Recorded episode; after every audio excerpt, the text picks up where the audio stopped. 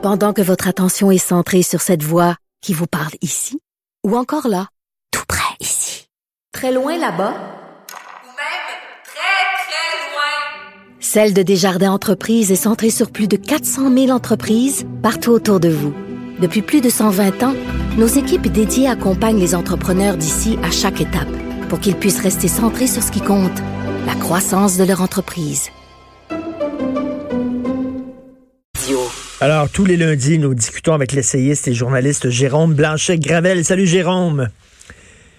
Richard. Écoute, euh, hier, bien sûr, 8 mars, journée internationale des femmes. Et justement, moi, j'ai l'impression qu'on a laissé tomber le volet international. On dirait que les, les féministes québécoises ont abandonné les femmes qui vivent dans des conditions épouvantables un peu partout à travers le monde.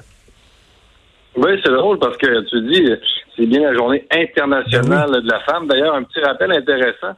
Ah, c'est la, hier, je disais ça, c'est la Russie soviétique hein, qui a été le premier pays à officialiser la journée mondiale des femmes en 1921. Euh, je dis ça pour information, je trouve ça intéressant. Les Nations Unies, après ça, ont officialisé la journée en 1977. Donc, oui, oui, c'est une journée internationale.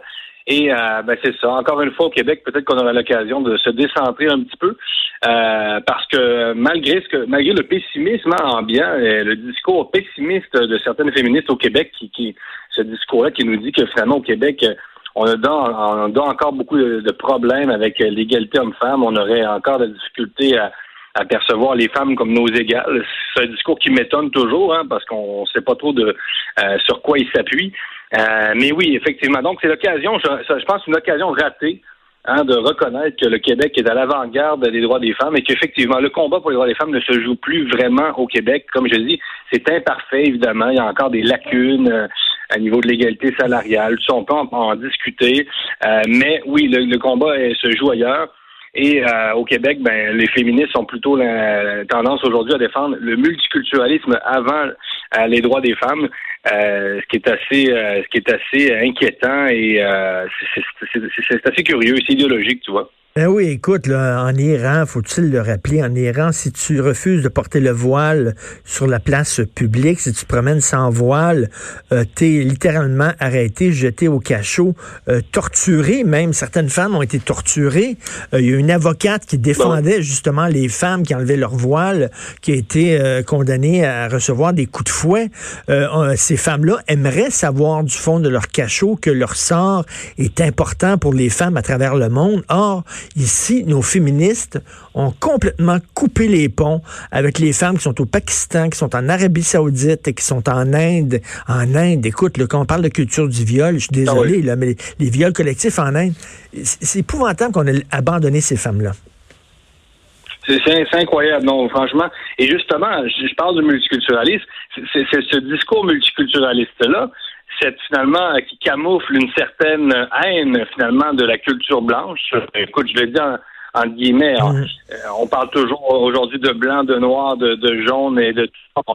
C'est incroyable. Nous-mêmes, nous sommes obligés finalement d'utiliser les termes euh, de nos adversaires parce qu'on ne parle que de race, mais finalement, c'est cette critique euh, acerbe de l'homme blanc qui empêche les féministes au Québec et aux États-Unis, etc., de critiquer euh, ce, qui se passe ailleurs dans le monde. Donc, euh, comme les cultures étrangères sont, euh, sont finalement présentées comme une espèce de, source de régénération ou finalement une espèce de, forme de résistance face au capitalisme et à la mondialisation, parce que c'est un peu ça, eh bien, on s'empêche de critiquer les régimes islamistes, parce qu'on défend le voile à la Fédération des femmes du Québec, tu connais le discours aussi, et donc on s'empêche de critiquer ce qui est plus qu'une culture du viol en Inde, là on pourrait appeler ça même la réalité du viol, ça, ça ben va jusque-là en Inde. Écoute, on, il y a des histoires épouvantables des femmes violées dans des autobus publics euh, devant devant tout le monde. Euh, euh, je veux dire, c'est inimaginable ce qu'on voit en Inde. donc, c'est vraiment cette haine de l'homme blanc qui empêche les féministes au Québec et ailleurs, en France, etc. Certaines féministes, évidemment, on le rappelle, il y a plusieurs courants féministes, là, mais ils ont le courant féministe euh, qu'on entend le plus dans les médias actuellement. Donc, euh, cette haine-là qui euh, fait que les, communautés, les, cultures étrangères sont intouchables, alors que le combat les droits des femmes se euh, bien, bien, bien au-delà des frontières de l'Occident. Écoute, hier, c'est la grosse manifestation. Hier, c'était devant les bureaux de Pornhub, euh, ce, géant du, de l'Internet euh, pornographique. Et c'était assez particulier parce que qui manifestait hier? Les féministes et des chrétiens.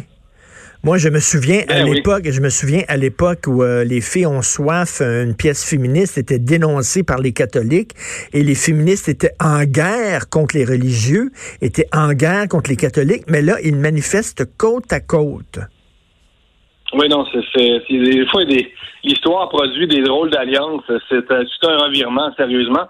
Remarque, euh, Richard, je préfère quasiment ça que les féministes manifestent devant le, siège de ce site euh, pornographique célèbre, euh, que finalement de s'en prendre à, la Saint-Valentin, par exemple. récemment, mm. je sais pas si tu as vu, il y a une prof de Lucam qui avait critiqué la Saint-Valentin euh, dans la presse.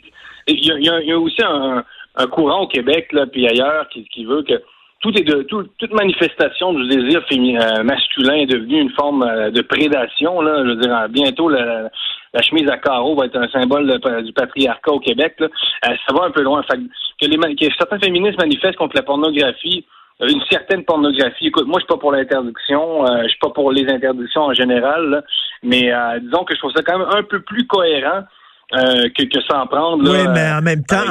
aux, toilettes genrées et tout ça. Oui, oui, je, comprends, je comprends fort bien, mais en même temps, euh, tu sais, de voir est-ce que est-ce que les féministes sont rendus puritaines?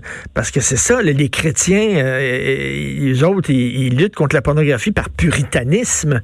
Et là, tu vois, il fut un temps où la frange féministe, écoute, moi, je me souviens, il y avait des féministes qui défendaient le droit des femmes à, participer à l'industrie de la pornographie si elles étaient majeur et vacciné en disant c'est mon corps, j'ai le droit d'en faire ce que j'en veux. Il me semble que c'est un slogan féministe. C'est mon corps, j'ai le droit d'en faire ce que j'en veux. Euh, et là, soudainement, on les voit manifester aux côtés de, de, puritains chrétiens. Oui, non, c'est inquiétant. Et puis, ben, c'est inquiétant. Je veux dire, c'est paradoxal.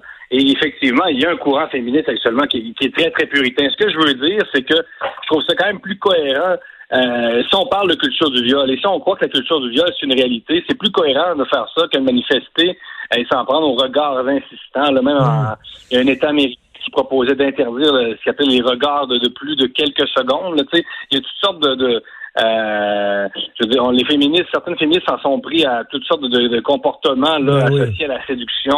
Euh, c'est vraiment n'importe quoi. Mais ça, c'est dit, tu as raison. il y a bien des femmes dans le monde racisées, hein, comme ils disent, qui aimeraient beaucoup mieux euh, vivre dans une société euh, où il y a l'hypersexualisation, là, pour reprendre aussi leur thème, dans une société pornographique que dans une société islamique où finalement les, femmes euh, sont réduites à l'état de, de mineurs. Donc, euh, euh, c'est ça le, grand paradoxe. On, critique l'homme blanc, mais combien de femmes, Richard, dans le monde, racisées, aimeraient vivre dans la méchante culture des Blancs? Il y en a ben beaucoup. oui. comment, comment, ça se fait comme à Cologne, il y a quelques années, là, le, 1er janvier à Cologne, il y a une horde d'hommes maghrébins qui sont partis à la chasse aux femmes, qui ont agressé des femmes, et les féministes ont, ont, ont, pas parlé de ça. Pourquoi? Parce que, parce que les agresseurs étaient racisés. C'est comme si il y avait deux formes d'agresseurs. L'agresseur blanc qui est un salaud un enfant de chienne et l'agresseur racisé, ah, lui, il faut le comprendre, c'est dans sa culture. C'est ça le deux pas deux mesures, c'est ça le, le, le billet, c'est l'éléphant dans la pièce. Là. Euh, on voit bien là, que c'est la culture occidentale qui, malgré tous ses défauts, a permis la meilleure, la plus grande émancipation euh, des femmes euh, euh, dans le monde. Et euh, tu as vu, Denise Bombardier a publié un papier là où on voit clairement qu'il y a une corrélation entre les préjugés envers les femmes et l'emprise de la religion, en particulier l'emprise de l'islam sur la société. Donc, ce sont les sociétés occidentales, libérales, modernes, les méchantes sociétés de blanc, entre guillemets. J'aime pas utiliser le mot blanc parce que j'aime pas parler de race. On est obligé de le faire avec le discours euh, des antiracistes. Euh, ce sont les mauvaises et méchantes sociétés blanches qui ont permis la, plus grande émancipation, des femmes. N'en déplaise à certaines féministes de la Fédération des femmes du Québec. Donc, euh, bien franchement, si on n'est pas capable de se mettre d'accord là-dessus, euh, je pense qu'on n'aura pas une discussion très riche là, parce que c'est pas à base. De toute façon, les données parlent. Je veux dire, ce sont des faits à travers le monde que euh, euh, les droits des femmes sont euh, reculent même dans certains pays d'Afrique, etc. Donc pour moi, ça, ça relève de l'évidence. C'est même drôle d'en avoir d'avoir à le rappeler constamment. Et on voit que l'emprise aussi du de l'idéologie ben, des antiracistes, hein, qui ont vraiment on n'est pas capable d'en faire fi. Là, ben oui, écoute, le réalisateur des Misérables qui a qui a, qui, a, fait de la prison euh, pour euh, agression, euh, pour quasiment crime d'honneur, qui est salué, Polanski qui est conspué, Tariq Ramadan qui publie son autobiographie, et Tariq Ramadan, alors qu'il y a des plaintes, des accusations de viol contre lui, Woody Allen, aucune accusation contre lui, il peut pas publier son autobiographie. Et on le voit, là, on le voit, le, le lien commun dans tout ça, c'est que si tu es racisé, tu un free pass de la part des féministes. Oui, mais c'est ça. je pense que les gens sont pas fous au Québec. Là, on, le voit bien. Là. Vraiment, on est vraiment en train de confisquer finalement euh, toute une partie euh, ben, de la journée de la femme, puis aussi du mouvement féministe. On train de confisquer le mouvement féministe au Québec euh, pour en faire un mouvement idéologique qui, est complètement détaché finalement de la réalité des femmes ordinaires du Québec. Là. on commence aussi à séparer les femmes en fonction de leur couleur. Hein. C'est il y a des événements féministes qui excluent maintenant les femmes blanches. Euh, c'est aussi c'est assez incroyable. Les femmes blanches, c'est ça, c'est à peu près, je sais pas, 90% des femmes au Québec. Là. Mm. Euh, donc tu dis, euh, l'émancipation des femmes, ça ne pas non plus à un seul courant, un petit courant qui voudrait qui voudrait avoir le, monopole du bien finalement. Et, l'autre paradoxe aussi, là, c'est que finalement, certaines féministes québécoises se, retrouvent à défendre des mouvements ben, ultra religieux, ça c'est sûr, mais même d'extrême droite.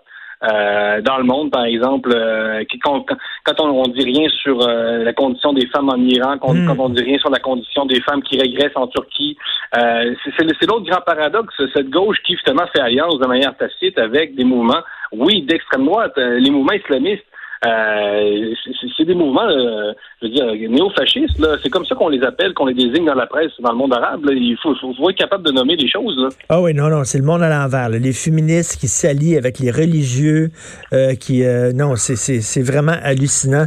Merci beaucoup, Jérôme Blanchet-Gravel. Bonne semaine. Salut, bonne semaine. Salut. Martineau et l'actualité, c'est comme le yin et le yang. Impossible de dissocier. Politiquement incorrect. Alors, l'excellent Loïc Tassé, chroniqueur et blogueur au Journal de Montréal, Journal de Québec, qui publie euh, un texte fort intéressant euh, aujourd'hui, Les zones d'anarchie. Salut Loïc. Bonjour, comment ça va Richard? Ah, très bien, mais écoute, euh, surtout ton texte, là, il fait fort. donc, il y a vraiment, il y a beaucoup de zones de non-droit en France et c'est très inquiétant. C'est pas moi qui le dis. Euh, c'est un ancien haut fonctionnaire qui travaillait au ministère de l'Intérieur. Il était sous-préfet, je crois, et il a démissionné il y a deux ans pour écrire un livre pour dire euh, ce qu'on lui refusait le droit de dire, c'est-à-dire que la France compte environ 1500